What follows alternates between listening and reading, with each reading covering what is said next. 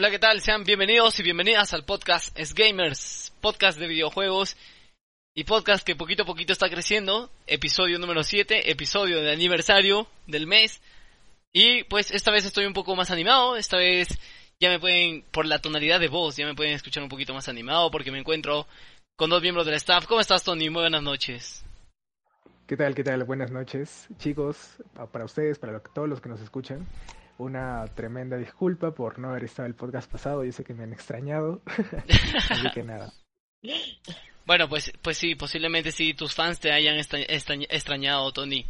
Y por el lado de la voz femenina, nos vamos hasta México. Pani, ¿cómo estás? Buenas noches. Es un milagro tenerte en el podcast, episodio 7.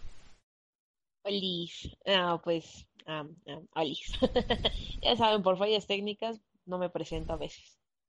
Sí, bueno, recordando que Bani pues, va día uno con la serie S y ya hablaremos de eso un poquito eh, más tarde durante el desarrollo del podcast. Bani, ¿estás emocionada por ir por la nueva Xbox? La verdad. Un poquito, un poquito sí. Yo siento que los años pasados cuando se lanzaban las nuevas consolas estábamos más emocionados y más hypeados que por la generación, por el lanzamiento de las nuevas consolas de ahora. Claro, es que, bueno, yo pienso que las generaciones pasadas tenían más que ofrecer y esta la siento como muy sosa. Exactamente, esa es la palabra, muy bien dicho, Vani, muy sosa, es verdad.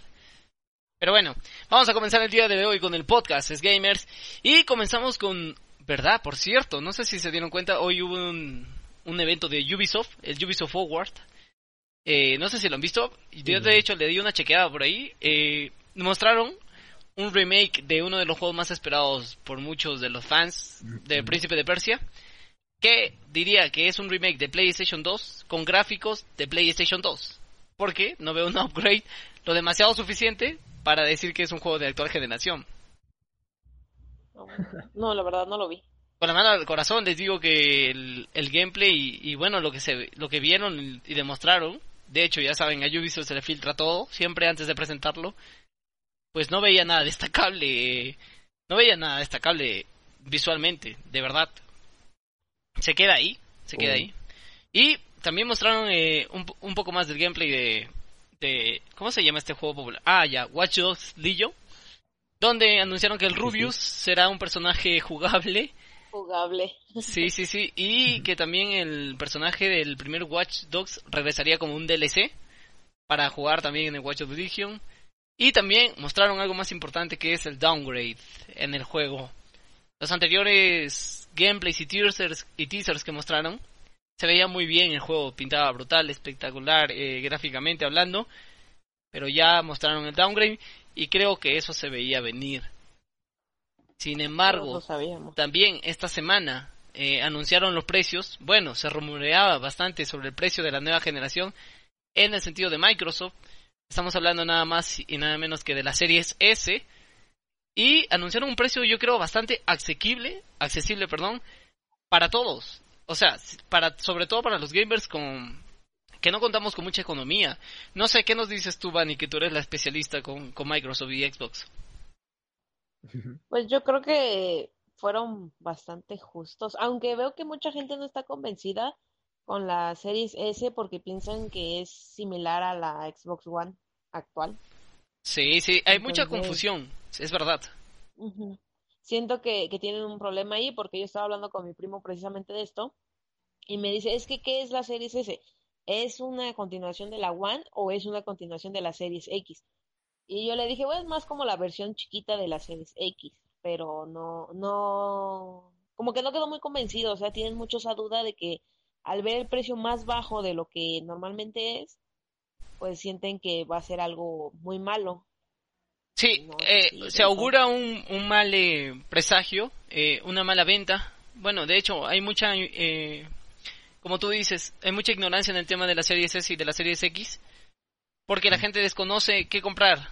Y, y hay que, y bueno, ya que estamos aquí, hay que aclarar algo a la gente que nos escucha del podcast, que la serie S definitivamente es próxima generación. De hecho, hay un upgrade en comparación al Xbox One X. No, perdón, al Xbox One X, sí, sí, de esta generación. Solo que obviamente van a, va para un tipo de público, ¿no?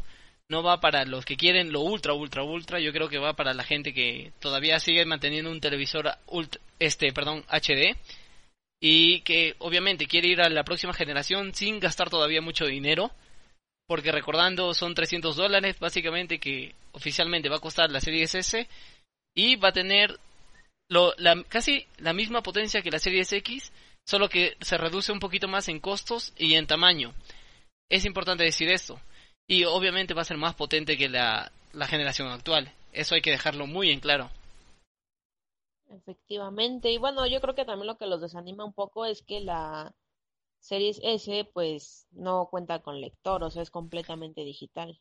Yo creo que por este sentido ya se ve el negocio de Microsoft, ¿no? Se ve lo que quiere hacer. Claro.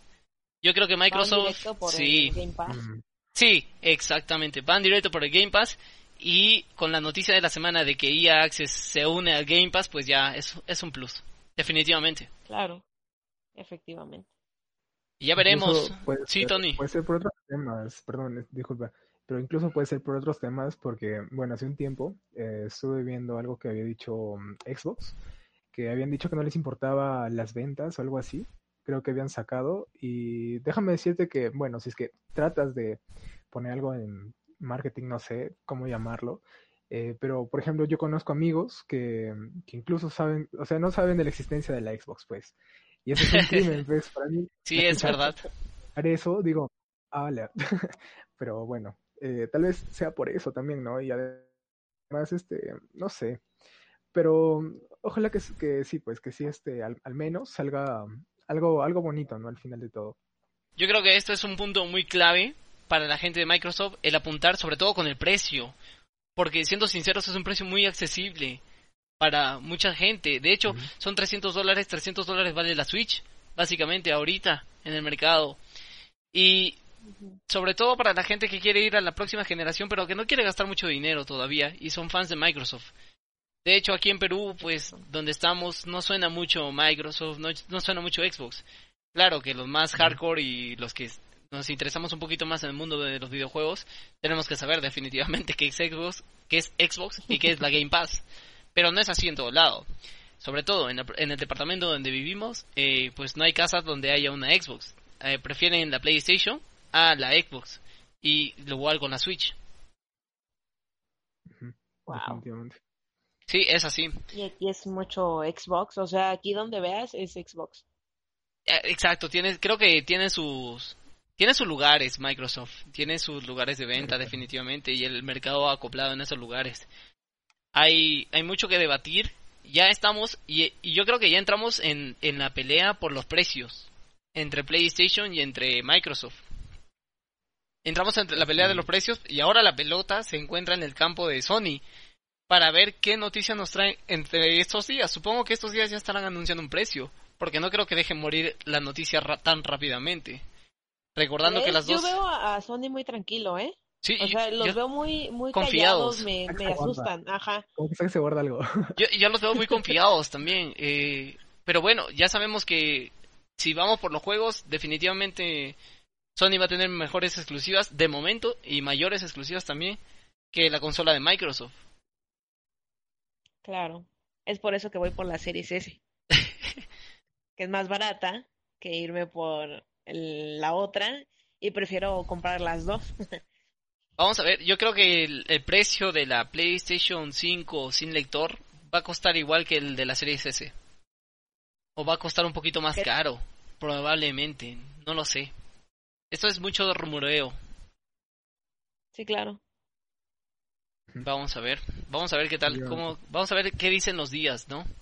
Y esta semana también se anunciaron un nuevo juego de The Legend of Zelda, como saben, el encargado de, de analizar los juegos de Nintendo en el podcast, pues, quien les habla, y me ha dejado muy hypeado. De hecho, hay un montón de datos que quisiera comentarles. Bueno, eh, no sé si alguno de ustedes ha jugado Zelda alguna vez, algún The Legend of Zelda. No. Pues sí, yo sí, yo sí. ¿Qué, qué The Legend of Zelda ha jugado, El Tony? de- Ah, ¿sabes qué? Mira, no soy muy fan, que digamos, pero fue el que salió para DS. No sé, no recuerdo cuál es. de Ah, pues, hay muchos, hay Wind Waker, eh, hay Ocarina of Time, eh, Ah, está Twilight Princess, El Ocarina of Time creo que salió Bueno. para la 64 y luego para la 10, no me acuerdo muy bien. Pero bueno, X ahí con el tema. El, A ver. el punto es que sí tuve una oportunidad para jugarlo, pues. ¿Cómo?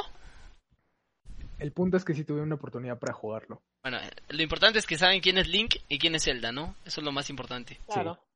Ya saben, Link es la princesa y Zelda es el, el héroe. Sí. No, mentira. Zelda es la princesa y Link es el héroe. Ah, yo que me, soltaba, me se no- raro. se nota el fanatismo de Bunny por, para Microsoft, ¿no? Se nota, se nota. No, leguas. perdóname, es que, es que me confundo, o sea, sí los he escuchado, me parece que sí jugué uno en un Nintendo, pero no lo jugué mucho tiempo. Y me confundo, perdóname. Perdóname la vida, lo dice como si te quisiera perdonar la vida. No te preocupes, Bunny. Bueno, pues el último juego de Nintendo se llama The Legend of Zelda Breath of the Wild. El último no, perdón, el, el que se hizo en el lanzamiento con la Nintendo Switch junto a Mario Odyssey. Y pues fue, fue el juego eh, alabado por muchos, criticado por muchos también, que le ganó el puesto de mejor juego del año a Horizon Zero Dawn, a Persona 5 y a Mario Odyssey también. Si no me estoy olvidando de alguien más, creo que de PUBG. Bueno, ¿qué pasó? Esta semana se anunció un nuevo juego que se llama The Legend of... No, Hyrule Warriors. eh, The Age of Cataclysm, la era del cataclismo. Y va a tratar acerca de los 100 años de guerra que sucedía dentro del, univers- del universo de Breath of the Wild. Y este es un juego muy particular porque al parecer, y por ya fuentes ofi- oficiales, es un juego que pide ma- madurez en edad. Cuando un juego pide madurez en edad significa que va a mostrar cosas muy fuertes. Puede ser contenido explícito de, eh, de ya sea de lenguaje verbal, eh, actos. Ustedes me entienden. Y parece que este juego va a ser el más triste de todos los Zelda que pueda haber.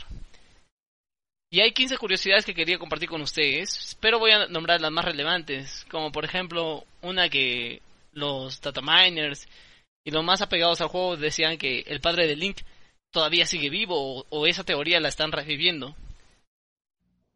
Se dice eso. Sí, sí, eso es un dato imprescindible. Eh, también en, en la versión japonesa del de Creating Champion, eh, bueno, se muestra una imagen no solamente de su padre, ¿no? Sino también de la hermana de Link.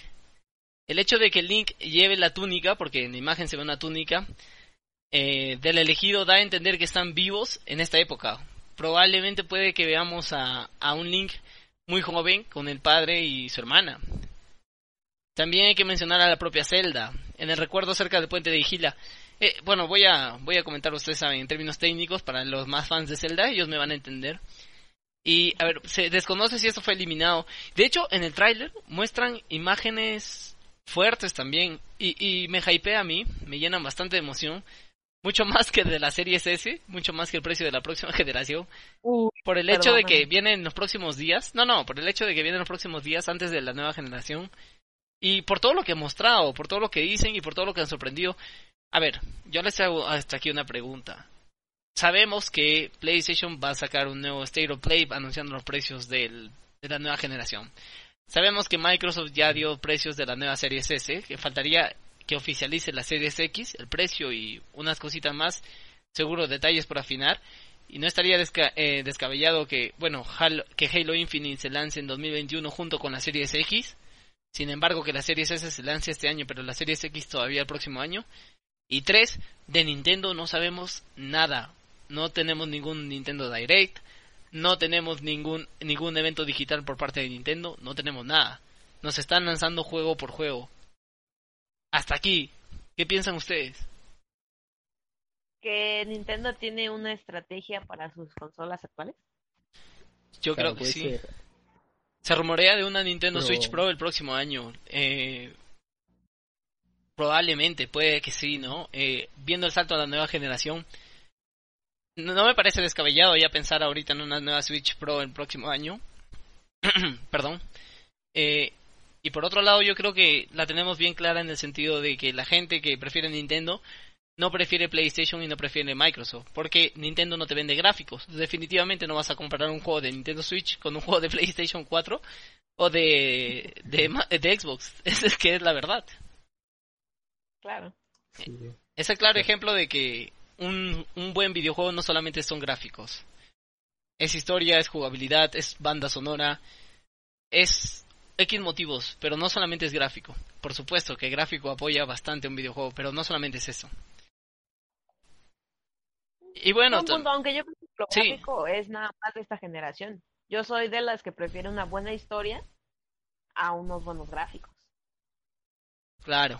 Todos, creo que todos coincidimos en eso, ¿no? Es algo que te choque al final, que, que te llegue justo al órgano palpitatorio. Exactamente. Definitivamente, y el hecho, pero sí, sí aporta un montón el tener buenos gráficos. Les digo por, por el último videojuego que terminé, que es este, el Final Fantasy VII, ¿no? Cuando yo lo jugué en sus días, o sea, hace uh, bastantes años, eh, pues sí, veía cuadritos, ¿no? En la PlayStation 1 se ven como cuadritos de los personajes en 3D, y ahora verlo en 4K y, y las imágenes tan reales.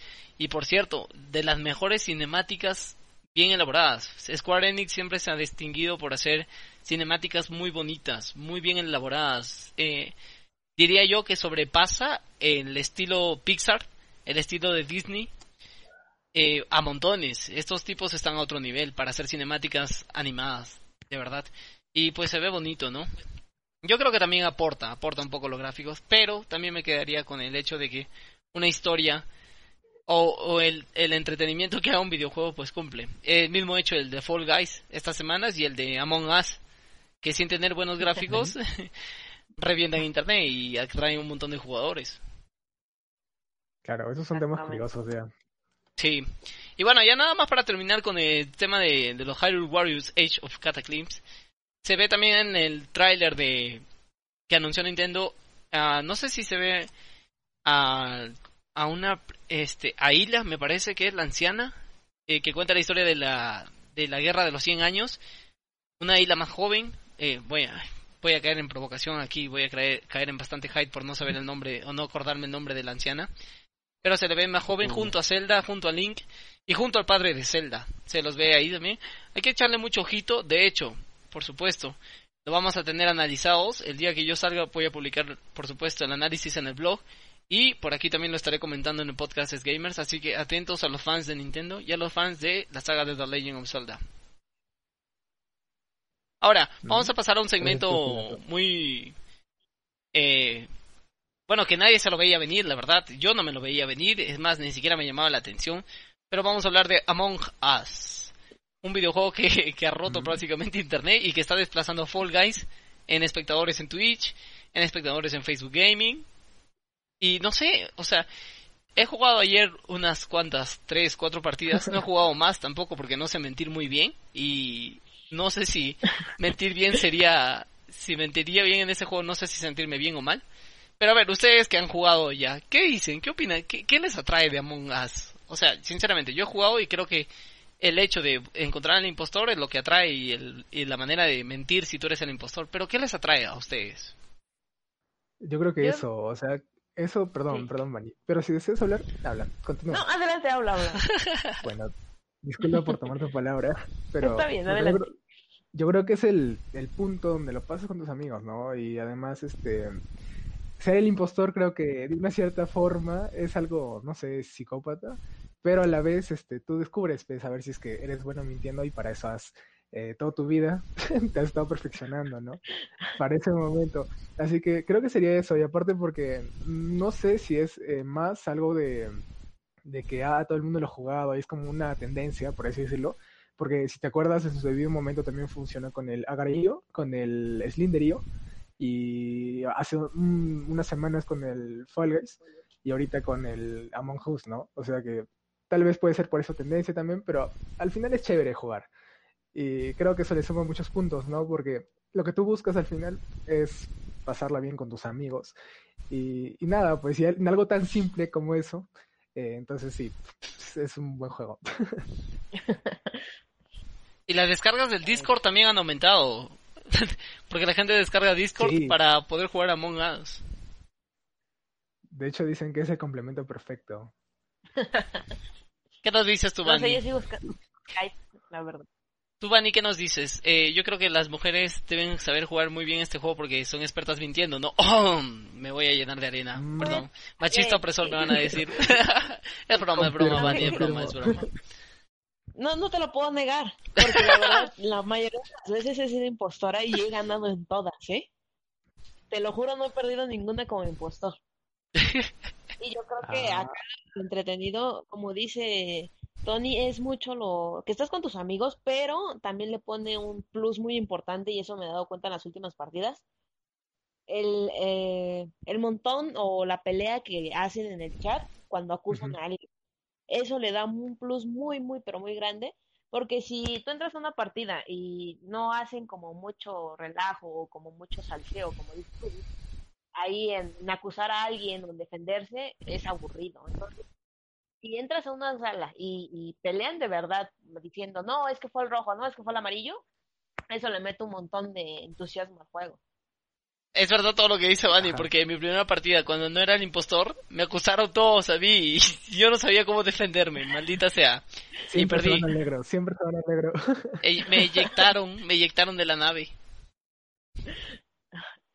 Pero es, es eso, o sea, es más la emoción de, de estar ahí peleando en el chat que cualquier otra cosa. Y de eso me di cuenta en los últimos días. ¿Y siguen, Claro, ¿Y siguen jugando ustedes? O sea, ¿siguen jugando? Porque creo que va a salir una secuela, Among Us 2. Eh, ya nos estaban Sí. comentando un amigo mío eh, que habían liberado el código para que la gente cree sus niveles y todo eso. Van a sacar una secuela, Among Us 2. ¿Y siguen jugando? ¿Ustedes lo ven para la próxima semana que la gente siga jugando? Porque yo lo veo, como lo veo yo, y no es por ser hater, porque yo no soy hater de ningún juego, de hecho. Pero yo lo veo que de aquí a dos semanas ya la gente no va a estar hablando nada de Among Us. Porque, No, de hecho, aquí a, a dos semanas se murió. yo creo que... Sí, y, yo y- pienso lo mismo. y así como está desplazando ahorita Fall Guys, recordando que Fall Guys tiene pase de temporada y esas cosas, todavía va, va a mantener al menos el 70% de todos los usuarios activos. Y Among Us, pues no lo sé, la verdad. Claro, morir. es que son como juegos ocasionales, ¿no? Yo pienso que es, como te digo, un juego que tipo salió en tendencia y por así decirlo te da la curiosidad de jugarlo para ver qué tal era. Entonces sí, creo que es, es eso, ¿no? Un juego tipo ocasional. Tal vez le den un futuro, si es que, no sé, ponte que sea algo en, en primera persona y tipo ya que salga para la Play, pues alucínate eso nada más. Entonces, este, sería otro level, pues. Pero mm, la cosa es que, es que sí puede ser que ya no se hable de eso, ¿no? Porque igual que lo, lo que pasó con, bueno, ahorita para mí yo no, yo no escucho nada de Fall Guys. Ahorita. Sí, sí, no se escucha mucho, por no decir nada. Nada. Y yo lo compré, maldita No. sea. ¿Ves? No tenías que comprarlo. No, no, pero no lo arrepiento. Sí, sí, sí, le meto sus partidas por ahí, pero ya no me llama la atención como en los primeros días. Claro, ¿ves? O sea, prefiero ju- jugar Warzone, más- que lleva más tiempo, que Fall Guys, la verdad. Que es más tipo la curiosidad. Yo, yo diría algo así, ¿no? Tipo, este, no sé, es la tendencia de hoy día, tienes que jugarlo. Sí, por ahí decirlo, sí, va bien en el camino de Tony, sí. Y el tema de los pases de batalla también yo creo que influyen los pases de temporadas en algunos juegos, ¿no? Como es Fall Guys. No se puede decir pase de, ba- de batalla porque sonaría horrible. O sea, es como si te hicieras que es un juego de peleas o de acción. Eh, yo creo que los pases de temporada influyen un montón. De hecho, Fall Guys hubiese sido un, un éxito total si hubiese sido free to play y hubiesen cobrado solamente el pase de batalla. de- perdón, de temporada. Dios. Y yo creo que un Claro, juego free to play, cuando te gusta, tienes que apoyarlo por- con el pase de temporada o de batalla que saquen. Es la manera de apoyar a los desarrolladores. Y este es el caso de Warzone. Por ejemplo, yo ya voy jugando, ya va a ser un año que juego Warzone. Soy muy malo, no soy tan bueno como mis amigos. Pero eh, ya decidí comprarme el pase de batalla. ¿Y qué pasa con este pase de batalla? Que con los puntos que adquieres en el pase de batalla puedes comprarte el siguiente, y el siguiente, y el siguiente. O sea, es una sola inversión y después tienes que invertir horas jugando, por supuesto. Pero ese plus no te da otro videojuego, recordando el tema de Dota 2, por ejemplo, en las épocas doradas cuando salió el compendio en el 2014, solamente te comprabas el compendio, eh, que como le dirían lo- eh, los desarrolladores ahora el pase de temporada, y con los puntos que tenías no te podías comprar el compendio del próximo año. Y yo lo veo un, un acierto a Warzone y seguro a un montón de juegos que hay que con solamente comprarte un pase de, batalla y, y- e ir invirtiéndole horas al juego, pues puedes comprarte el siguiente, el siguiente y el siguiente. Y me parece muy bien. Esa es una buena estrategia, la verdad. Porque si es que ves otro lado malo para algunos pases de batalla, por ejemplo Dota, es que tú te compras el pase de batalla ya, tienes tus emoticones, tus mapas, y tipo cuando se termina la temporada te lo quitan todo. Ah, sí, todo es lo verdad. conseguiste, lo quitan, te lo quitan, por así decirlo. Y eso es un punto malo, pues, porque ponte que ya tipo algo bonito, un mapa o un cambio de creeps, creo que por un tiempo sí salió eso, ¿no? Salió Sí, los sí, sí. que y eso es este algo algo malo, pues, porque al final tipo inviertes por algo cibernético, por así decirlo, algo algo que puedes venderlo luego en el mercado, ¿no? Que bueno, serían las skins, que pero en este caso no se da, ¿no? Algo ya no es algo valioso porque te lo quitan. Sí, es toda la razón a lo que dice Tony, ¿no? Definitivamente. Y todas las horas invertidas en el juego, eh, pues... Pero ahí tiene su gente todavía, ¿no? Yo tengo amigos que todavía siguen jugando Dota 2 y siguen comprando el compendio y esas cosas. Cosa que yo ya no he hecho. Desde el 2015 ya no compro compendio. Así, así de cruel. Porque no me gusta el hecho de que me quiten mis cosas. Pero bueno, ahí estaba con. Warzone, que se te queda todo en tu cuenta temporalmente y no te lo van a quitar. Y me parece totalmente un acierto de la gente de Activision y lo que está haciendo, ¿no? De que solo comente comprar un pase de batalla y que las horas invertidas te den puntos para comprar el siguiente pase de batalla. Me parece muy bien. Ahora, Eso ¿cómo sucede en muchos juegos. Sí, sí, eh, por eso, en muchos juegos. Y vamos a ver el... Me dicen que también el pase de batalla de Fall Guys va a costar. Y yo no lo veo claro ya comprarme el pase de batalla de Fall Guys. Porque si ya cuesta el juego, um, pues la verdad lo veo... Lo veo verde comprarme el pase de batalla de Fall Guys. Sobre todo porque ya ni, ni siquiera juego. Claro. Sí. Pero bueno, eh, ya pasando al siguiente segmento, eh, estábamos comentando un poquito hace rato del el precio de las de la nueva generación. Pani, ¿cuál es la razón principal por la que vas por la Series S? Muy aparte del precio y muy aparte de, de esas cosas. ¿Es el, eco- ¿Es el ecosistema que te da Microsoft o, o por qué vas por una Xbox y no por una Play 5? Efectivamente es el... Es que mira, ¿sabes qué? Desde que me fui a Xbox, como que me hace sentir que ahí sí me quieren, que ahí sí valoran mi dinero. Ya, Entonces- ¿cómo- pero, Me gusta estar ahí. pero ¿cómo defines eso? O sea, ¿cómo sientes que te hacen, que te quieren, que, que tu dinero es importante para Ah, ellos? Mira, por ejemplo, eh, en PlayStation eh, venían los descuentos, pero venían descuentos que yo no sentía tanto como descuentos, porque tenía que cambiar eh, mi- la moneda mexicana a dólares. Y ahí venía como un extra que me cobraba el banco. En cambio, con Xbox eh, me cobra mi moneda y la, los descuentos que vienen casi cada semana son muy buenos. O sea, de verdad es como que compré el Origins casi en 200 pesos mexicanos, que vendrían siendo como unos 10 dólares. Entonces, me da buenas ofertas y siento que ahí mi dinero sí vale. O sea, si lo gasto ahí, sí vale. Y, y con eso del Game Pass y con esto del EA Access, eh, pues está dejando muy atrás el servicio, el servicio que te brinda PlayStation con el PlayStation Plus. Claro, o sea, bueno, yo pagaba los dos por separado, porque no estaba así como en conjunto. Y los pagaba por separado. Entonces, ahorita sí subió el precio, Claro, pero en México que sube el precio, ¿no? el, el, el EA Access hizo que el precio, digo, lo dejara de lado.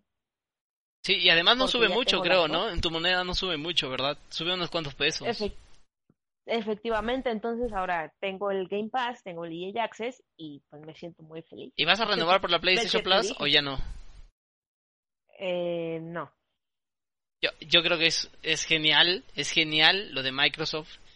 Eh, de hecho, ahora que lo planteo así y ahora que ya estamos conversando este tema, yo creo que en vez de ir por la nueva generación, en el sentido de, ir por una nueva Xbox, creo que en mi caso voy a ir por una nueva PC.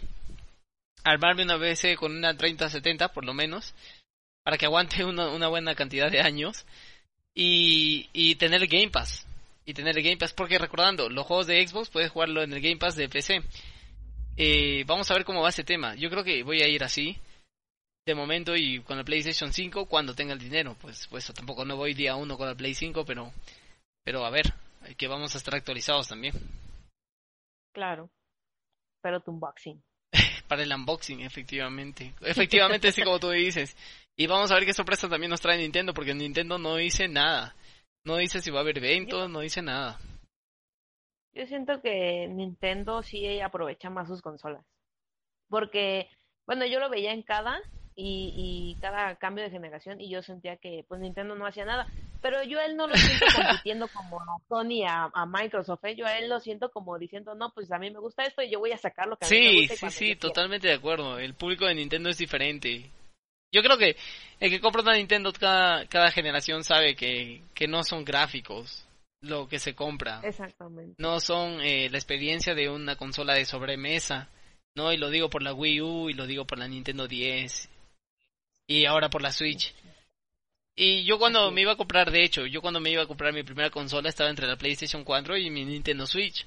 Y dije, como no tengo todavía en mi cuarto, no tenía en mi cuarto un monitor para jugar, porque es incómodo para mí jugar en mi sala y que todo el mundo pase y no escuchar bien el sonido del juego, eh, Claro. pues voy por la Switch. Y fue el, y fue ahí donde descubrí mi amor por, por los videojuegos de Nintendo, que no tenía mucho mucho eh, apego a ellos. O sea, solamente los jugaba en emulador eh, ilegalmente, ¿no?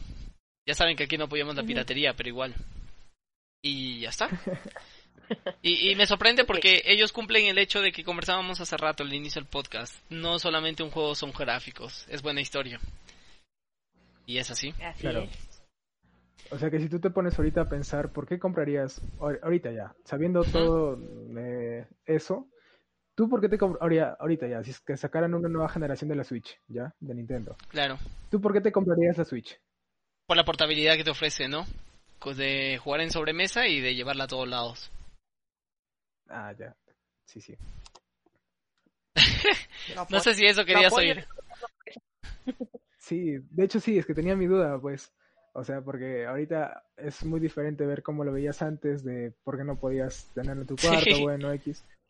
Pero puede haber sido por otro motivo, ¿no? También ahorita. Entonces ya, eso. Sí, pero aquí en Latinoamérica si sales con tu Switch a jugar en el metro, en el bus o en donde sea, te, te la roban. No es como ir... Eh, había un video en YouTube que vi que, la, que cuando salió el Pokémon Espada y el Pokémon Escudo, recordando que Pokémon siempre que sale en Nintendo son los juegos más vendidos, eh, la gente en Europa, en las calles de Alemania, las calles de Italia, se sentaban al lado de otros y armaban sus campeonatos en plena calle con su Switch y su cargador portátil, ¿no? De la Switch. Y, y, o sea, y a mí me sorprende porque si hacemos eso en Latinoamérica, pues resultamos... No solamente te llevan la Switch, sino que te llevan hasta las zapatillas que llevas puesto. Con eso digo todo. Te llevan la vida. Sí, es verdad. Pero bueno, ya solo el hecho de, de, de poder llevarla, eh, creo que es un plus y sí, yo creo que apunta a otro lado. Sin embargo, como fan de Nintendo y como fan de todas las consolas, que eso quede claro, eh, esperaría ya un, un Nintendo Direct, un evento, un, no sé, una, un lanzamiento grande, porque tampoco no es que le sume esto de la nueva generación. Necesitamos un juego que, que llame bastante la atención sea muy aparte de los Marios que ya anunciaron y que ya se agotaron en preventa el mismo día y las Game Watch que salieron, ¿no? Eh, necesitamos un nuevo Metroid, Metroid Prime 4, eh, necesitamos el- un, un gameplay del nuevo Zelda o un, nuevo tráiler del nuevo Zelda que seguro va a salir para el 2022, no lo veo para el 2021. O no sé, algo así, eh, no sé si me dejo entender, necesitamos algo así. Ya veremos qué pasa en los próximos días. Los próximos días lo van a decir todo. No sé si estoy hablando hasta el, hasta el final del año, pero una sorpresa seguro que va a haber por, por parte de las tres de los tres pilares, ¿no? Del mundo videojuegil, Nintendo, eh, Microsoft y Sony. Muy aparte de la, de la PC Master Race. Sí, tienes razón en eso, de que tiene que ser algo que enganche, algo que te diga, sabes que cambié mi opinión acerca de Play y acerca de Xbox, ahora voy a comprarme el- una nueva Switch o algo. sí. Entonces sí. Pero sabes qué, Tony, yo te digo, yo creo que la gente que tiene la Switch tiene un- al menos una PlayStation y una Xbox, o una Xbox, perdón. Yo creo que así va la cosa, porque creo que la Switch más lo ven como una consola portátil. Y no estaría mal tampoco, ¿ah? No estaría mal tampoco. Pero yo creo con la Lite es mejor. Sí, y con la, ah, exacto, y con la Lite mejor todavía. Yo creo que la gente que tiene Nintendo eh, también tiene una Play y también tiene una Xbox. Porque también seguro que, así como les gustan los videojuegos, pues les va a gustar algo también con potencia gráfica, definitivamente. Y se los puedo asegurar. No será todo el mundo, pero sí, sí hay, sí hay casos. Sí, eres un caso vivo, por ejemplo. Ahí está, pues yo soy un caso vivo. bueno, vamos a pasar rápidamente este segmento. Eh, esta vez el los podcasts, como ya habíamos hecho una reunión, nosotros hacemos una reunión cada semana para ver los temas que vamos a tratar del podcast. Una reunión muy cortita tampoco. Eh, perdón, una reunión cortita, no tan larga tampoco, en donde quedamos qué tema vamos a hacer. Y ahora los podcasts van a durar eh, no, no una hora, ¿no? Perdón, no más de una hora. Dios, estoy, mi mente está pensando en los exámenes todavía. Y, y bueno, esta semana vamos a hablar también acerca del nuevo Tony Hawk Pro Skater 1 y 2. Eh, ¿Alguna vez tuvieron la oportunidad ustedes dos de jugar un Tony Hawk en la PlayStation 1? Porque, eh, ¿Jugaste en la PlayStation 1, Bunny? Claro. Oye, ese, ese fue un juego excepcional, ¿verdad? A mí me encantó el Tony Hawk. Era excelente. A mí me encantó. Y sobre todo las bandas, o sea, el rock que ponía el Tony Hawk de, ese, de esa época. Bravazo. Ah, sí. Esa, es, Definitivamente, o sea, un Tony Hawk se acompaña de una buena banda sonora. Y este es el caso del nuevo Tony Hawk Pro Skater que salió hace ya unos días, una semana creo. Que, bueno, spoiler, recomendadísimo a más no poder. Y por los siguientes motivos, buena jugabilidad, fiel al original, lo que más esperaba, porque la saga de Tony Hawk se estaba yendo a la mierda, con el perdón de la palabra. Eh, sí, habían hecho mal las cosas, pero bueno, Vicarious Vision en conjunto y haciéndole un homenaje a Neversoft, los creadores de Tony Hawk, pues han hecho un excelente trabajo. La banda sonora, voy a decir que se mantiene algunas de las canciones originales remasterizadas para nuestras épocas, y se agrega también eh, canciones urbanas, que por supuesto en, en, las configuraciones tú puedes desactivarlas o puedes dejarlas activadas, pero como a mí me gusta escuchar de todo, y al ser un remake, pues también no le va mal. De hecho, le da, un toque fresco y se agradece. Así como también se agradece el hecho de que para los más puristas se les pueda quitar las, las nuevas bandas de hip hop y, y bueno, las latinas y pues poner también las de rock, que también está muy bien. También quería decirles que el juego, este remake da mucho, da mucho feeling de, de como cuando tú eras pequeño y jugabas en la PlayStation 1 estos juegos. Así que es increíble, es increíble en todo sentido de la palabra. Es un muy buen trabajo por parte de la gente de Vicarious Vision al, al desarrollar este remake. Y yo creo que, sin dudar a dudas, se lleva el sello de imprescindible del podcast por todo lo que he mencionado y por muchas más cosas. Eh, por dificultad, bueno, también es que la campaña lo vas a pasar en dos horas o en un fin de semana. Lo pasas la campaña del 1 y del 2. Pero la cuestión está en que desbloquear todo. O sea, al final tú juegas un Pro Skater un Tony Hawk Pro Skater no por terminar la campaña, sino que en esas épocas tú jugabas para divertirte, para hacer la mayor cantidad de puntos, para hacer la mayor cantidad de trucos y para, y para las retas, como se dicen allá en México, eh, para jugar a pantalla dividida con tu amigo y a ver quién da más, más calificación.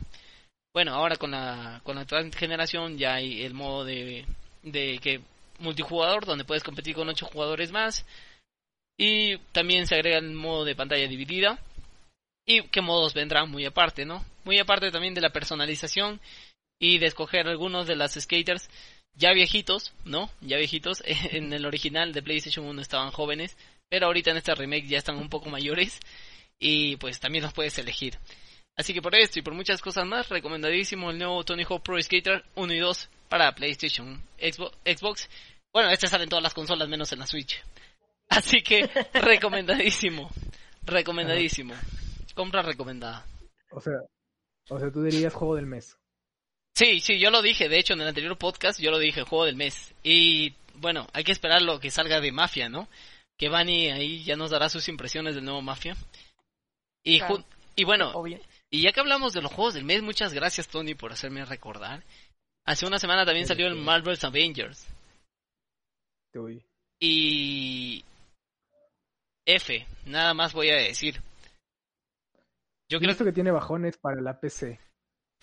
Sí, tiene muchos blue bugs, tiene muchos glitches. Dios santo, eh... no me gusta, no me gusta. Eh, bueno, esto es una crítica personal, ¿no? Tampoco no quiero que todo el mundo se ofenda porque de hecho hay gente que es muy fan de los Vengadores y se los va a comprar definitivamente. Tiene una buena historia, el juego no es malo, no es malo, tiene una buena historia, pero yo creo que tenemos, tenemos referentes como Insomnia Games con el juego de Spider-Man del 2018, ¿no? El Spider-Man de PlayStation 4.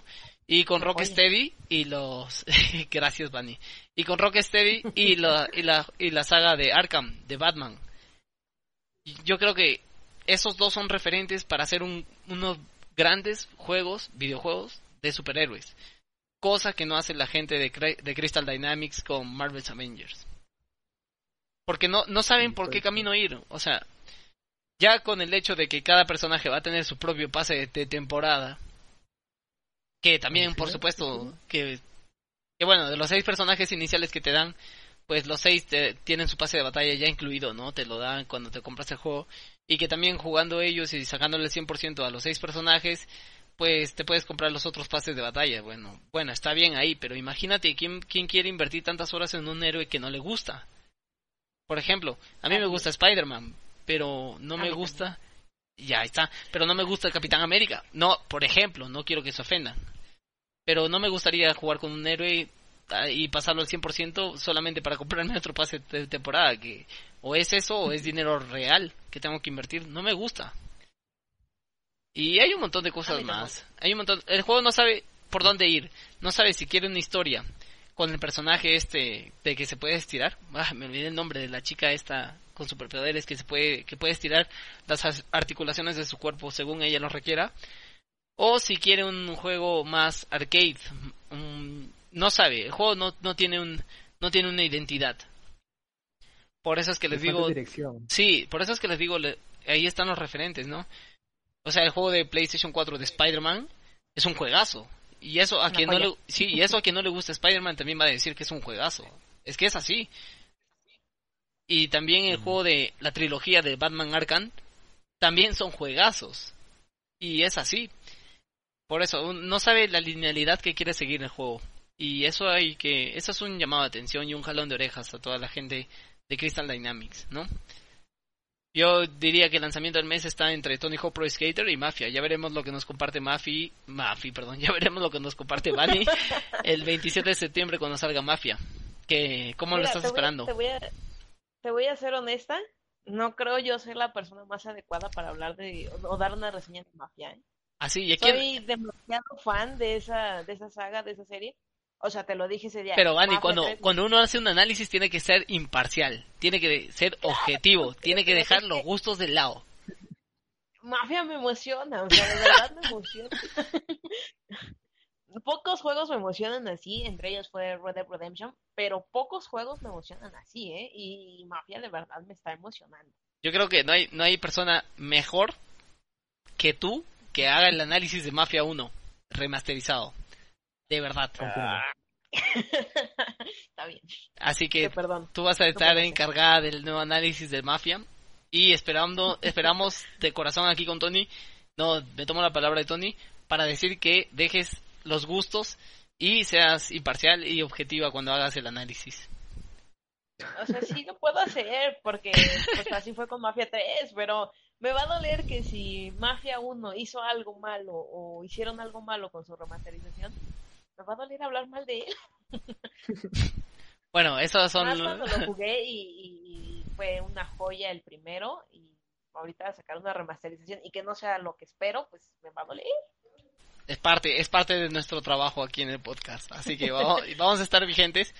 Eh, ya casi no queda nada, 17 días nada más nos separan de recibir nuevo Mafia. Oye, ¿cómo me aprendo las fechas, no? Y pues vamos a ver, vamos a ver qué pasa, qué pasa con el nuevo Mafia. Y ya está. Hay una cosa que quería hablar, Tony.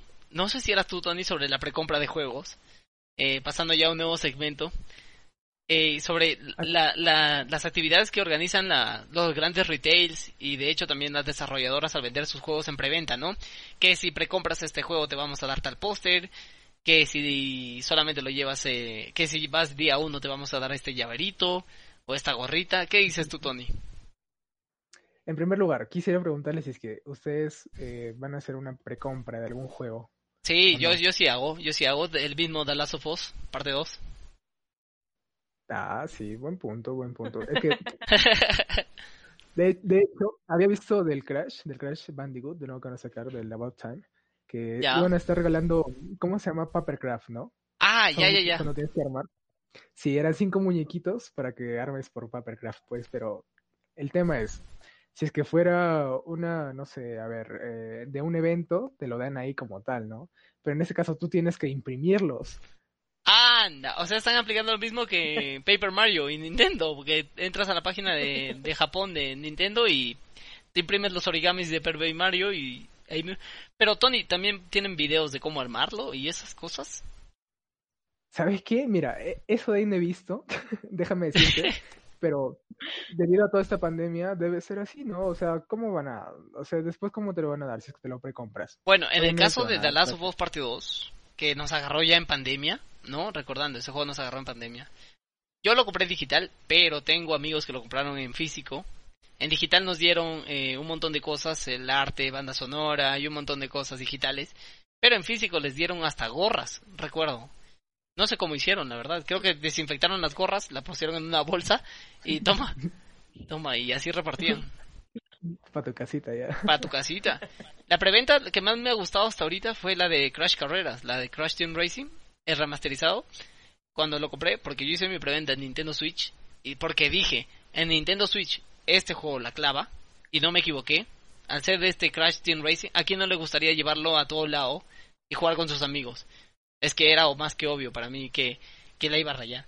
Me regalaron este muñequito de Crash con su falda de hula hula que se pone en los tableros de los autos, de los carros, y que se mueve de acuerdo a cómo transita el auto. Ah, ya, ya. De hecho, aquí lo tengo todavía en mi cajita, ¿no? En su cajita, no, hasta que tenga auto. Ahí, hasta que tenga auto propio. Ahí lo voy a tener. Y, y el detalle del juguete es muy bonito, o sea, está bien detallado el Crash. No hay, no hay como otros juguetes donde la pintura sobresale por sus ojos o está mal pintado. No, no, no, está bien, bien cuidado. Mm, interesante, pasapear. Gracias, gracias por eso. y, es un plus también, ¿no, Tony? El hecho de que hagas tu preventa y que te, como que te feliciten las compañías por, por ir día uno con sus videojuegos. Claro, también es un enganche, ¿no? Tipo, cómprame y te voy a dar estas cosas. Pero igual sí es... recordando, que recordando que hoy por hoy, cuando salió Final Fantasy XV costaba 59 dólares, me parece, no sé si me estoy equivocando. Y a la gente que compró día 1 el juego, exclusivamente a esas personas, en la caja del juego decía Day One. Ahora, ese juego vale como 300 dólares. Solamente por tener la caja del día 1. Imagínense. Y no dieron nada en la preventa. O sea, solamente los que hicieron preventa se llevaron el juego que decía Day One. Después, no hay, no encuentras. Ni siquiera encuentras el juego en físico ya. Peor aún será en día uno, imagínate. Claro, yo, bueno, imagino que muchas personas incluso compran los videojuegos en preventa para luego hacer la reventa también, pues, y para que se beneficien, ¿no? De eso. Pero yo creo que eso hacemos todos los gamers, la verdad, no cambiar juegos, prestar los juegos, porque si no, imagínate nuestra economía, solamente los más grandes podcasters y los más grandes youtubers, streamers se lo pueden permitir comprarse un juego original. O sea, Casi siempre, ¿no? A la semana que sale, comprarlo, comprarlo, comprarlo. Y bueno, en mi caso, pues yo presto y me prestan, ¿no? Tampoco no es que lo cambie porque mis bebés se quedan aquí en mi colección. Así es. Alucina que he perdido varios juegos intercambiando. Sí, ya, ya me imagino. O a veces tú, lo, tú prestas tus juegos y los rayan los discos y te duelen el corazón. Porque tú los tienes bien cuidaditos eh, no las las, las las cajas de tus juegos eh, pues bien cuidaditas nada chancadas nada rayadas y eso me da miedo a mí de prestar juegos ya me ha pasado una vez y creo que eso me sirvió de experiencia para no volver a prestar nunca más bueno todos de los errores aprenden todos ¿no? así que otra noticia muy importante también que ha sucedido alrededor de estos días concretamente ayer salió el multijugador del Call of Duty Black Ops Cold War, un juego muy esperado, pero también no sé si será llamarlo un juego muy atrevido a su momento, y digo así, de esta manera, porque este año no tocaba un Black Ops, sin embargo, la gente de Call, de Call of Duty ha demostrado que está haciendo bien las cosas, claro, es el hecho del Modern Warfare 1, el Modern Warfare 2 y el Warzone, su juego gratuito, que bueno que ha llamado un montón de gente. Es un juego muy bueno y ellos estaban diciendo que lo van a mantener y pues como no si también les da bastante dinero. Pero esta semana se anunciaba también el Cold War. Bueno ya se anunció hace mucho tiempo pero sacaron un gameplay de multijugador. Ya bastantes jugadores profesionales y streamers ya lo ya pudieron acceder. Pero eh, se mostraba un juego bien curioso. Yo creo que voy a ir día uno por el Cold War porque el hecho de que me gusta me gusta el tema de la Guerra Fría, me gusta el tema de que toquen cosas que pasaron realmente. Eh, me gusta eso. Pero no sé, ¿ustedes son fans de la saga Call of Duty? ¿Alguno de ustedes de repente? No. Ah, no, concretamente. Yo por su historia no, no los compraba, yo los compraba más por su multijugador, por su modo de este, eh, ¿cómo se llama esto? Duelo de armas. Ah, mira, muy curioso lo que Por- dices, Tony, porque hay un montón de gente que también dice multijugador y no por historia. Bueno, Entonces mi caso es ese. será porque será porque como como analista, ¿no? Anal- ya cuando te dedicas a analizar juegos eh, tienes que analizar la historia, ¿no? Y también el multijugador, obviamente, pero más el punto central de la historia.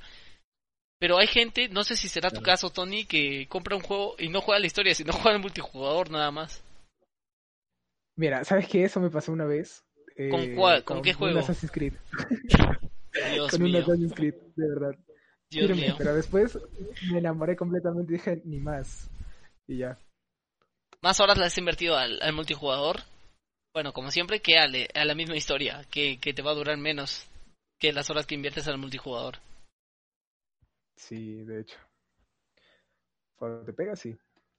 Bueno, ya veremos, vamos a estar expectantes también y por supuesto también vamos a comentar este tema del Cold War. Este sale en noviembre, me parece, o me estoy equivocando. Mostraron también un pequeño teaser sobre el Call of Duty Zombies, ¿no? Que no que ya estábamos extrañando que- porque no había este año y se mostraba un poco un poco no sé si decirlo al estilo Silent Hill, al estilo Resident Evil, porque sí tenía su lado oscuro, o sea, mayormente los zombies de si seamos sinceros, de Call of Duty, pues no daban mucho miedo, era un juego solamente de shooter y para matar zombies. Pero este último, este Ajá. teaser que mostraron, sí como que daba ese feeling de terror, ¿no? De, de thriller, de, de mantenerte en suspenso. Hay mucho ojito aquí, mucho ojito aquí. Yo creo que van mejorando ya o en eso, ¿o no? Sí, ya creo que van Sí, mejorando, definitivamente. Y pues también se anunciaba el Resident Evil Village, Village, o Resident Evil 8. Tony, aquí te encargas tú, Tony. Pues sí, estaba viendo que del personaje se iba a centrar más en su historia, en sus características, se iba a centrar más en cómo actúa él, ¿no? El personaje de por sí. Que, Brian, ¿tú lo sabes el nombre? O ¿Ethan? es- se- No, eh, el personaje es Chris Redfield.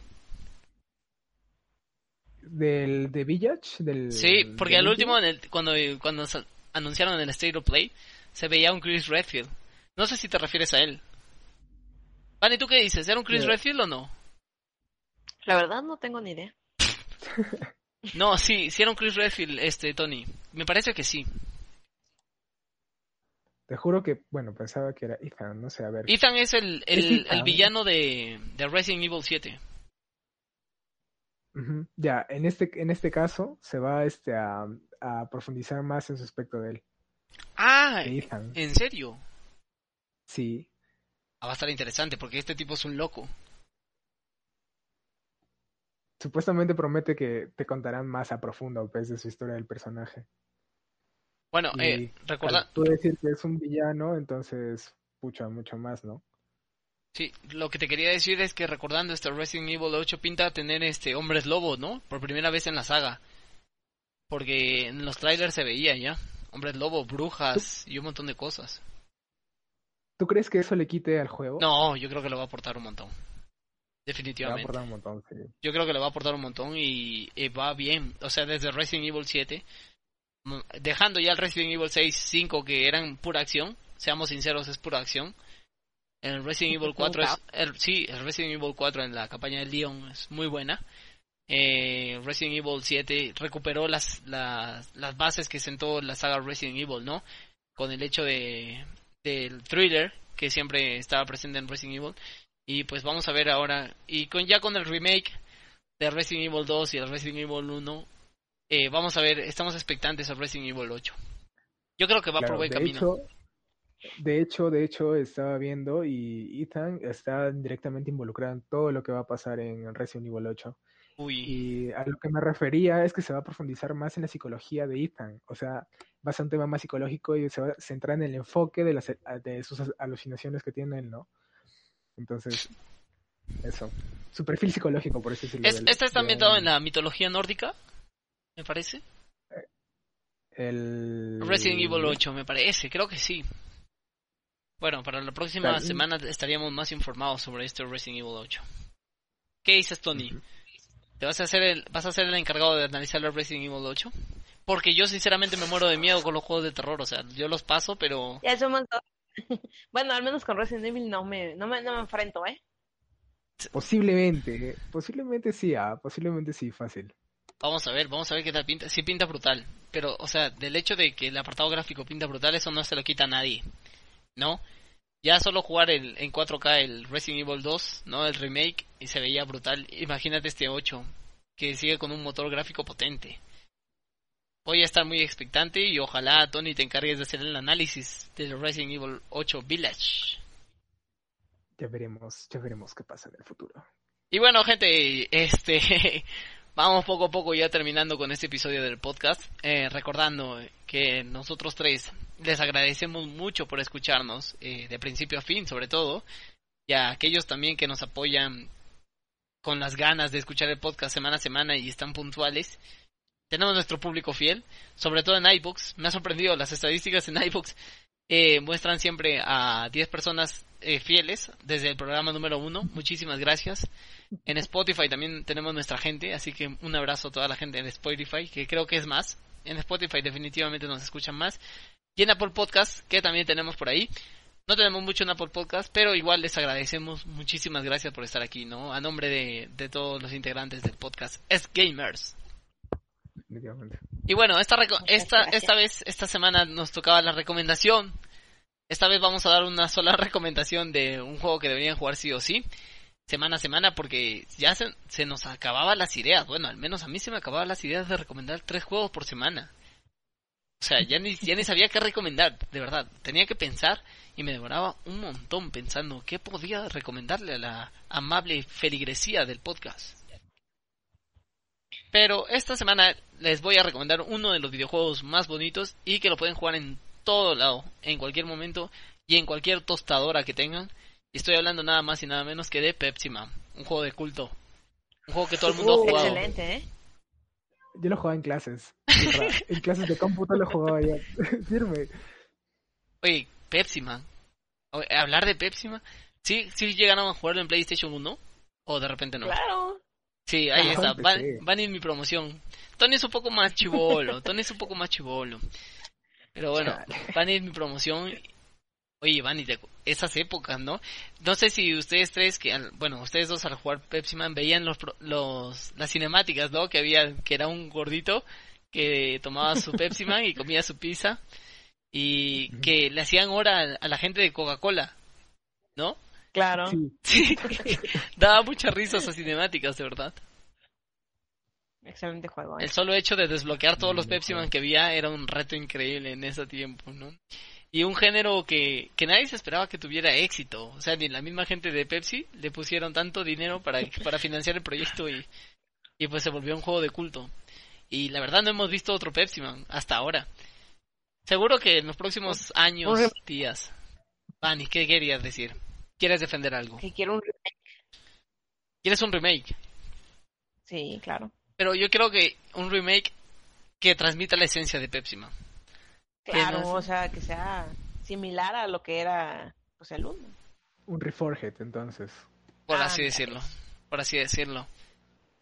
Un remake o un remaster también, ¿no? Un remasterizado, o sea, la copia original del juego. Si es un remake, que le añadan... Eh... Bueno, es que, es que una de las cosas bien bonitas del Pepsi Man, aparte del personaje que decía cada vez que se topaba, ¡Cho!